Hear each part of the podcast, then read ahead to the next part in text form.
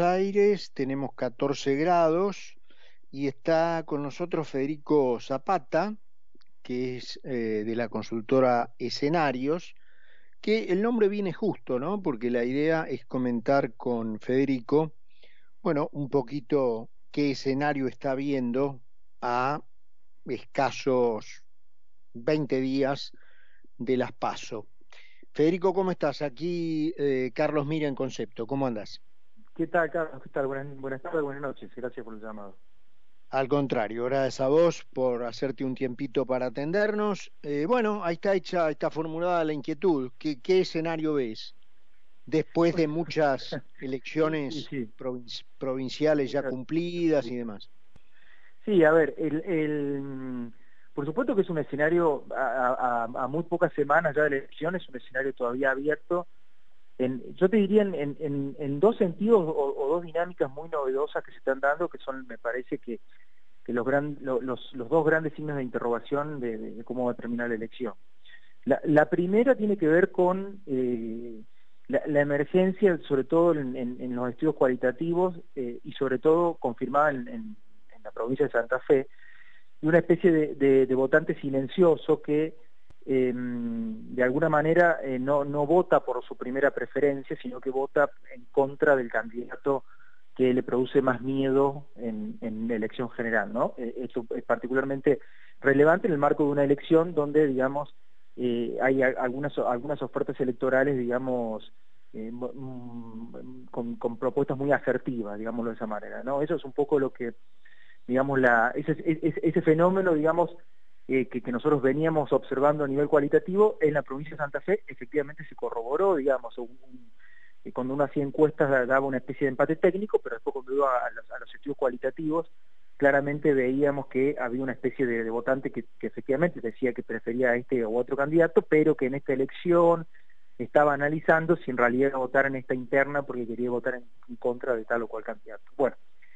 ese, eso que ocurrió en Santa Fe, te diría, es el, es el gran interrogante que tenemos hoy, si eso podría eventualmente ocurrir, digamos, en, elección nacional, y en caso de eso ocurrir, probablemente el, beneficiario sería eh, Horacio Rodríguez Larreta. La, segunda dinámica, que, que, que, me parece que es como que también es el, el, otro interrogante que tenemos abierto, que no sabemos cómo va a terminar de, de ocurrir, es lo que nosotros llamamos el síndrome Grabois, es decir, un candidato que eh, en principio eh, Massa subestimó, eh, pero que eh, corriendo las semanas, eh, digamos, tiene un crecimiento relativamente importante, sobre todo en, algunos centros urbanos,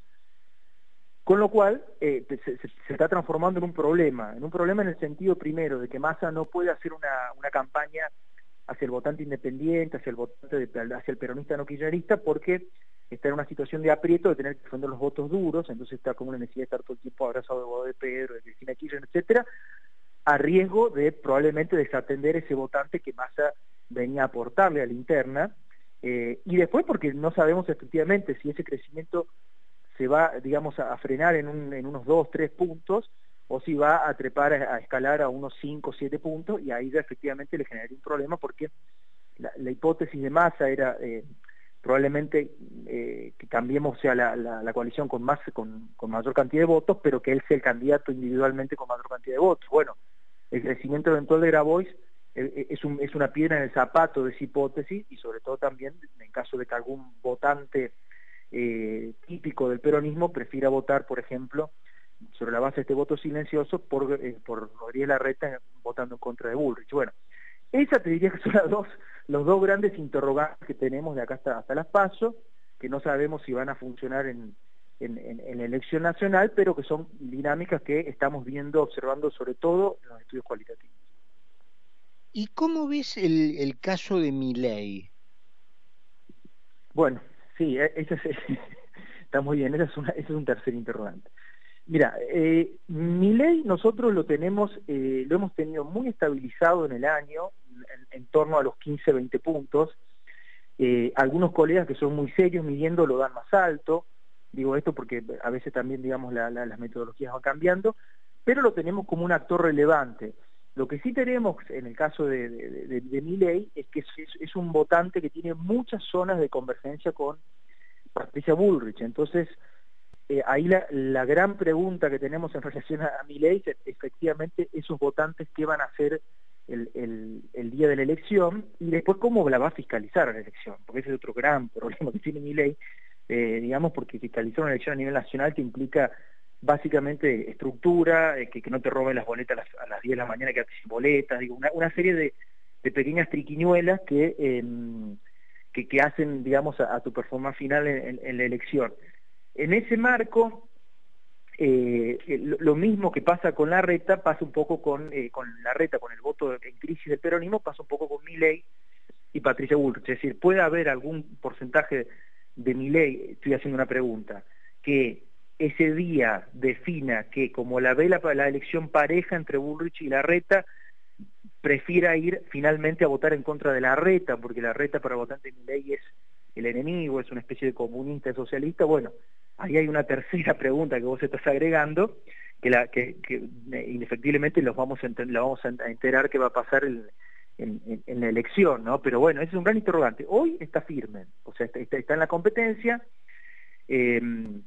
depende mucho su cómo va cómo cómo va a ir hacia octubre de si Patricia Bullrich pasa o no pasa si Patricia Bullrich pasa probablemente se desinfle más si Patricia Bullrich no pasa probablemente tenga más posibilidad de crecimiento pero bueno e, está en la competencia ahí claramente hay que seguir ese patrón de votante digamos eh, que hoy está como, con posiciones más más extremas si se quiere evitemos la, calificación ideológica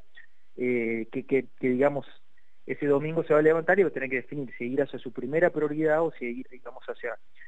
hacia, disputar quién es el liderazgo en la, en la coalición Juntos por el Cambio, que hoy es la, la, coalición Frontrunner, ¿no? Y, y decime, Federico, todos estos interrogantes eh, que vos mismo vas planteando a medida que, que vas razonando, eh, ¿pueden ser develados de modo completo en las PASO? Y bueno, por lo menos vamos a ver, ¿qué vamos a ver? Digamos, en, en, si, si, si Juntos por el Cambio es una elección de 40 puntos, evidentemente el, el voto este silencioso, el voto miedo, eh, no, no, no, no funcionó, digamos. O sea, esto, se, esto se, se comprobaría si Juntos por el Cambio es una elección poderosa, una elección más, más cercana a los 50 puntos, ¿no? O sea, en ese caso, la, la, pecera se amplió y esa pecera se amplió lógicamente porque hay votos del peronismo en crisis que están yéndose ahí o del o de Milei en crisis que están yéndose ahí eh, entonces ahí eh, lo, es fundamental entender cuál va a terminar siendo la performance global de Juntos por el Cambio ¿no? si está en su, su valor histórico de 38, 40, 42 puntos estamos hablando probablemente de una pecera que no creció, que se mantuvo eh, y bueno, y en, el caso del Frente de Todos lo mismo, ¿no? porque una cosa es un Frente de Todos en el piso histórico del peronismo de 32 puntos, otra cosa es un frente de todos que no llega a los 32 puntos. Bueno, ahí evidentemente una, una crisis, una fuga de votos hacia otro lado, ¿no? Lo mismo que mi ley. Entonces sí, yo creo que los resultados van a ser muy reveladores de que efectivamente estas tres dinámicas, estos tres interrogantes que, que, que, hemos estado conversando, se manifiestan o no eh, en, en, en, la compo en la composición final de, de, la cantidad de votos de las coaliciones. Y acá te hago una pregunta, digamos, más eh, al analista que al que, digamos, al, al realizador de, de, de, de sondeos. Eh, ¿Por qué? Obviamente no es una, respuesta que dependa de una cuestión aritmética, sino de una apreciación, que es justo lo, lo que te pido. Para vos, digamos, eh, en particularmente Juntos por el Cambio, eh, cualquiera sea el ganador en un nivel de voto eh, de la marca, digamos, es decir, de los dos juntos, importante, vos pusiste el orden del 50%. Si se da eso, ¿vos crees que el que pierda realmente va a estar atrás del que gane, sea Larreta o Bullrich? Bueno, eh, eh, yo creo que van a trabajar, eh, la, la, la, información que estamos manejando es que aparentemente están trabajando, por ejemplo, en una hipótesis de un búnker común, digamos, ¿no? Eso es un indicio de que efectivamente, digamos, más allá de la de, de, de los de los de los cimbronazos que ha tenido la coalición en, en los últimos meses, empieza a emerger una especie de conciencia colectiva, digamos, una especie de racionalidad colectiva que está pensando en, este problema, ¿no? Que se, básicamente cómo la coalición retiene los votos, ¿no? O sea, las, las, las elecciones eh, Paso tienen esa particularidad, que muchas veces las coaliciones son, sobre todo junto por el cambio, lo ha pasado mucho en las provincias, que son muy competitivas en las Paso, y después pierden votos en las elecciones generales, ¿no? Por la dificultad de, de, retener eh, a ese votante cuando ha habido compulsas ideológicas importantes al interior de la coalición. Eh, me parece que lo que estamos viendo esta última semana es un intento de los, digamos, de los, de los vasos comunicantes que tienen las, las dos coaliciones de eh, empezar a trabajar en un escenario en el cual, con independencia de cuál de los dos sea el ganador, cómo, digamos, se reconstruye para intentar retener los votos del que es el ganador. Y acá hay una cuestión muy particular que va a ayudar a eso, o que podría eventualmente ayudar a eso, y es que eh, como la, la, fractura ha sido vertical, digamos, atraviesa todos los territorios, podrían darse casos o combinaciones en la cual, por ejemplo, Patricia Burrich gana la interna y es la candidata presidenta, y, eh, por ejemplo, Santilli y el grueso de los intendentes de la reta ganan la provincia de Buenos Aires. Entonces ahí, eh, digamos, e, esas son dinámicas cruzadas, digamos, que la que, como la interna ha sido, digamos, tan, tan verticalizada, pueden efectivamente darse, y bueno, y eso son también cosas que van a, seguramente a, a, coayudar a, que eso se, se, cicatrice. Así que eh, yo creo que, los dos son políticos, son políticos avesados, y los dos van a trabajar en ese sentido. Es, es más complejo de sintetizar el voto de Patricia Bullrich en caso de que quede afuera, porque el voto de Patricia Bullrich, porque eventualmente si Patricia Bullrich gana, ella puede correrse hacia el centro y, y el votante probablemente es como Cristina, ¿no? Cristina puede, no sé, abrazarse mañana con Pinochet y el votante de Cristina la va a seguir votando, digamos, un votante, eh, digamos que, que, está, muy fidelizado en, en una persona, ¿no? El, caso de, de, la reta, bueno, le va a exigir a él un esfuerzo adicional, ¿no? Porque su, su voto es mucho más, es un voto, es un voto, digamos, menos intenso, es un voto menos, eh, mucho más racional, digamos. Entonces, eh, evidentemente, le, va a exigir un esfuerzo mucho más grande y sobre todo ahí, bueno, va a ser muy importante, obviamente, Patricia Bullrich. Eh, Federico, vos mencionaste allí al pasar a la provincia de Buenos Aires y quería preguntarte por cómo la estás viendo, porque naturalmente es el principal distrito del país, algunos dicen que poco menos que elige al presidente, y por sentido común, viendo lo que ha sido la administración del señor Kisilov, eh, uno no se explica cómo podría ganar, pero claro, el sentido común no está muy vigente en la Argentina y es lo que explica este, que estemos como estemos, ¿no? Porque pese a la realidad, la gente sigue votando de un modo determinado, o por lo menos mayoritariamente de un modo determinado. Eh, ¿Cómo, cómo estás viendo la, la provincia de Buenos Aires y particularmente a Kisilov? Eh, la, provincia hoy es una elección, eh, te diría, mucho más reñida que lo que el, lo que el oficialismo se esperaba de, cómo llegar. O sea, el oficialismo digamos, a, principio de año construyó una hipótesis en la cual obviamente no estaba en juego la posibilidad de ganar la presidencia, después obviamente que Massa con su habilidad ha ido, digamos, eh, deconstruyendo e, e, esa, estrategia, pero la estrategia era básicamente tener un candidato competitivo para retener la provincia de Buenos Aires, ¿no? Eh, sobre la base de que, bueno, Kisilov, digamos, sobre todo Cristina y Kisilov, en sobre todo en el tercer cordón, digamos, indicadores muy competitivos. Ahora, por la dinámica electoral de la provincia de Buenos Aires,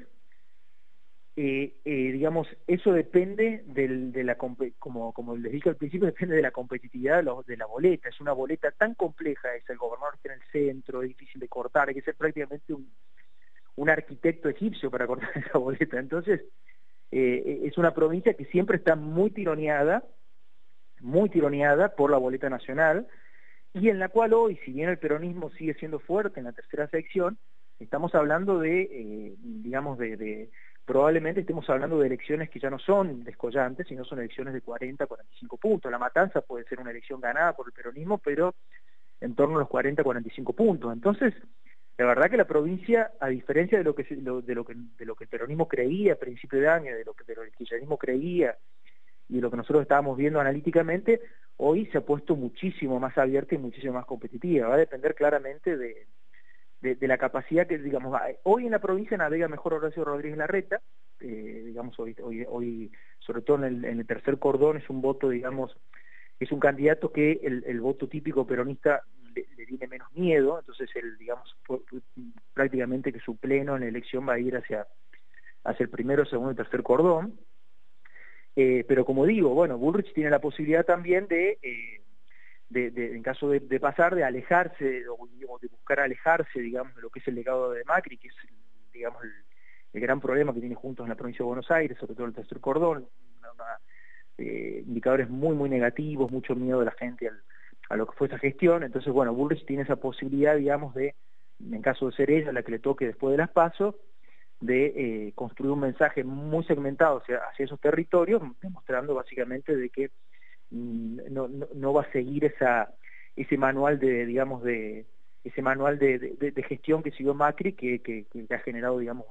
que le ha generado a Juntos muchos problemas en, sobre todo como digo en, el primero y segundo y tercer cordón no sé que para mí pasando limpio eh, hoy a diferencia de lo que se veía al principio año es una elección muy pero muy pareja donde el oficialismo va a tener que hacer una muy buena performance para retenerla. Hoy es muy probable que, eh, digamos, en una elección muy buena de Juntos, eh, digamos, se lleve también puesta a la provincia. Y bueno, y si gana, eh, digamos, si, el oficialismo logra, digamos, por algún artilugio de corte boleta, digamos, quedarse con la provincia, bueno, ahí se abre un, otro interrogante más que sobre Axel Kicillof, ¿no? O sea, porque obviamente que que Cristina Kirchner va, a querer transformarlo en una especie de piquetero gigante, digamos, contra el Poder Nacional, y bueno, y él y habrá que ver ahí si él tiene la capacidad para, para digamos, alejarse de esa cosmovisión y, poder construir su, su propio espacio político, su propia estrategia, su propia táctica por fuera de lo que el kirchnerismo va a querer hacer de él, ¿no? Federico, bueno, muy claro, te agradecemos estos minutos, una vez más, y abrazo grandote. Bueno, Carlos, un gusto siempre estar contigo, te mando un abrazo muy grande.